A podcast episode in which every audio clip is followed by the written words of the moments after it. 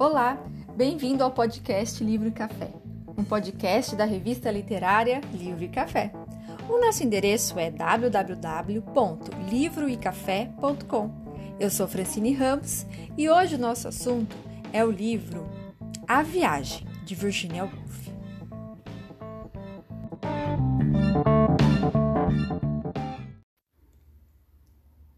Abre aspas. Quando se tornou doloroso continuar olhando, a grande vastidão da paisagem parecendo aumentar os olhos dela além do limite natural, ela fitou o chão. Gostava de perscrutar cada polegada do solo da América do Sul. A viagem, página 216. Fecha aspas.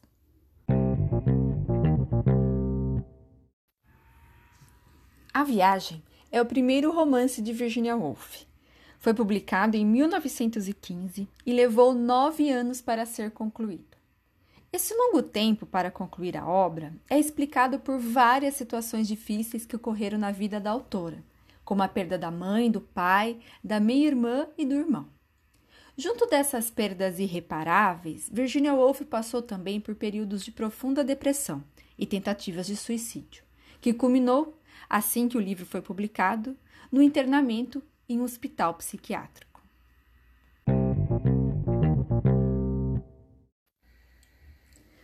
Em algum lugar do Brasil ou redondezas. O romance se passa em algum lugar do Brasil. No livro não há menção ao país, mas dá uma pequena ideia da localização da história, quando o navio parte de Londres para a América do Sul. Assim, pelas poucas referências geográficas na obra e com as informações do prefácio referente à edição da editora Novo Século, escrita por Antônio Bivar, conseguimos imaginar que o romance se passa em algum lugar no Maranhão. Aliás, não leia o prefácio antes de ler a história, pois contém spoiler. Abre aspas. Ouviram falar do Eufrosine, mas também ouviram dizer que era basicamente um navio de carga e só aceitava passageiros por arranjo especial, uma vez que seu negócio era levar mercadorias para o Amazonas e trazer borracha de volta. Fecha aspas.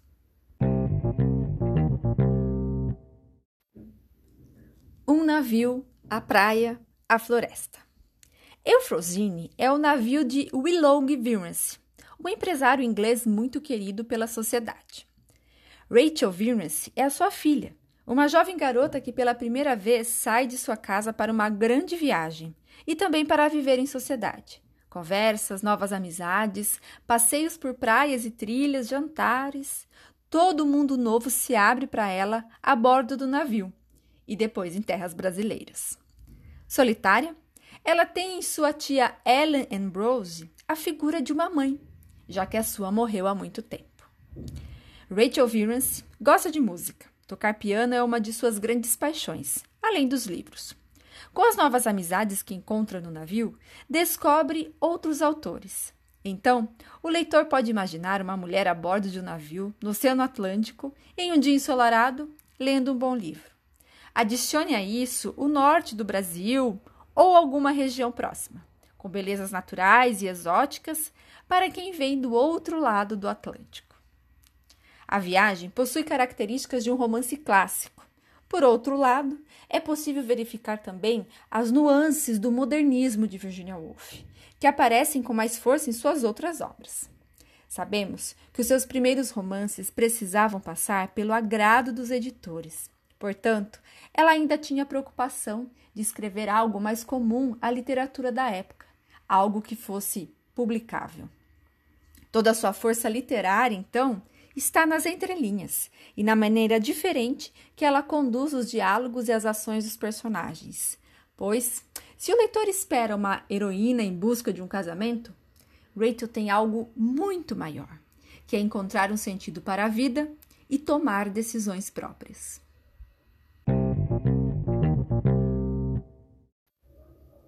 A presença de Mrs. Dalloway. Um longo romance. São mais de 500 páginas. Precisa ter capítulos que o sustentem, e isso Virginia Woolf dominava desde sempre. No início do livro, os melhores capítulos possuem a presença de Clarissa e Richard Dalloway, personagens que deram vida à obra Mrs. Dalloway, uma das mais importantes da autora. Em A Viagem, O casal pega uma carona no navio e conhece Rachel Virance, que fica admirada com o casal, mas também um pouco confusa. Tanto Clarissa, de um jeito mais positivo, quanto Richard, de um jeito grosseiro e machista, dão uma nova fase à vida da personagem, que até então era prática e objetiva. De repente, ela se vê pensando na vida com um olhar mais profundo, crítico, desconfiado e até mesmo maduro. Mais para frente, com o personagem Terence Hewitt, vamos ter também grandes capítulos de arrancar aplausos de um leitor apaixonado pelo estilo wolfiano. Abre aspas. Meio adormecidos e murmurando palavras fragmentadas, pararam no ângulo feito pela proa do barco, que deslizava rio abaixo. Um sino tocou na ponte de comando e ouviram o chapinhar da água que se afastava em ondinhas dos dois lados.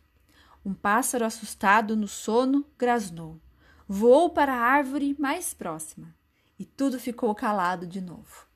A escuridão derramava-se profusamente e os deixava quase sem sentido de vida, a não ser por estarem parados ali juntos, na escuridão.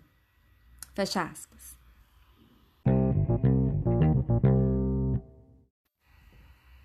A Viagem, um romance de presságios. Há dois momentos na história que se conectam diretamente à vida de Virginia Woolf, principalmente com sua morte trágica. Ela cometeu suicídio afogando-se no Rio House. Na carta que ela deixou ao marido, Leonard Woolf, escreveu: Não creio que duas pessoas pudessem ter sido mais felizes do que nós fomos. Entre aspas. No romance, a viagem, como um presságio, uma personagem diz a outra, abre aspas, Nunca houve duas pessoas tão felizes como nós fomos. Ninguém amou como nós amamos. Fecha aspas. Em um outro momento, durante um longo período de febre de uma personagem, há um delírio que relaciona o jeito como Virginia Woolf se matou, afogando-se nas águas. Abre aspas. Ela caiu num profundo poço de águas viscosas, que depois fechou-se sobre a sua cabeça. Nada via ou ouvia senão um tênue som pulsante, que era o som do mar rolando sobre sua cabeça. Seus atormentadores a julgavam morta, mas não estava morta, e sim enroscada no fundo do mar. Lá jazia, às vezes vendo a escuridão, às vezes luz, e de vez em quando alguém a virava para o outro lado, no fundo do mar. Fecha aspas, página 501. Para compreender a dimensão desse momento tão triste, temos o filme As Horas, com uma cena de Virginia Woolf interpretada por Nicole Kidman afogando-se no rio Alce. O link para ver essa cena está disponível aqui neste episódio, ou então você pode procurar diretamente no YouTube.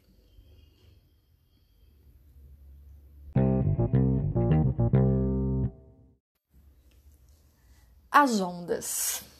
Outra relação que podemos fazer é com o livro As Ondas, que termina com a frase, entre aspas, as ondas quebraram na praia, que é muito parecido com, com o que encontramos no início do capítulo 25. Abre aspas. A tarde estava muito quente, tão quente que as ondas quebrando na praia soavam como o repetido suspiro de alguma criatura exausta. Fecha aspas. Sabemos que esses pequenos trechos apenas se conectam a outros momentos da vida e da obra da autora de uma forma quase natural. Se pesquisarmos outros autores, também poderemos encontrar essa sintonia entre obra e vida. Quando, além do livro, o leitor procura ler também a vida do autor, os detalhes podem saltar aos olhos e deixam a leitura mais especial, com uma dimensão muito maior, carinhosa e também humana. Mas reconhecemos, como as, como as tantas teorias literárias, que é muito perigoso fazer essas conexões entre o autor e o narrador. Eles são ao mesmo tempo iguais e tão diferentes, pois em um está uma pessoa comum, viva, carne e osso, em outra está aquele que dá voz ao livro.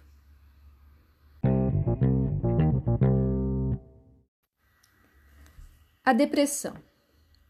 É doloroso, portanto, imaginarmos qual era o estado mental de Virginia Woolf quando escreveu as suas cartas de suicídio. uma para Leonard, outra para Vanessa, sua irmã, o que torna difícil apurar se ela recordou, em seu, em seu último dia de vida, do primeiro romance que escreveu ou se foi algo do subconsciente.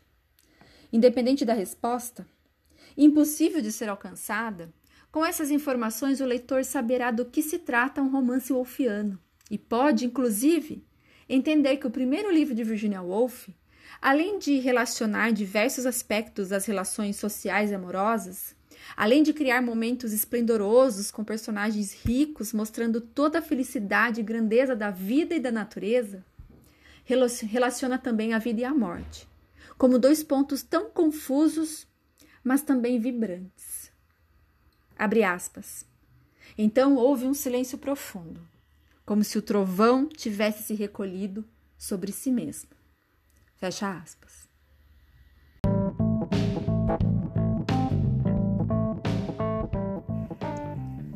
E chegamos ao fim de mais um podcast. Se você gostou, aproveite para visitar nosso site www.livrecafé.com, pois lá tem muito mais sobre Virginia Woolf.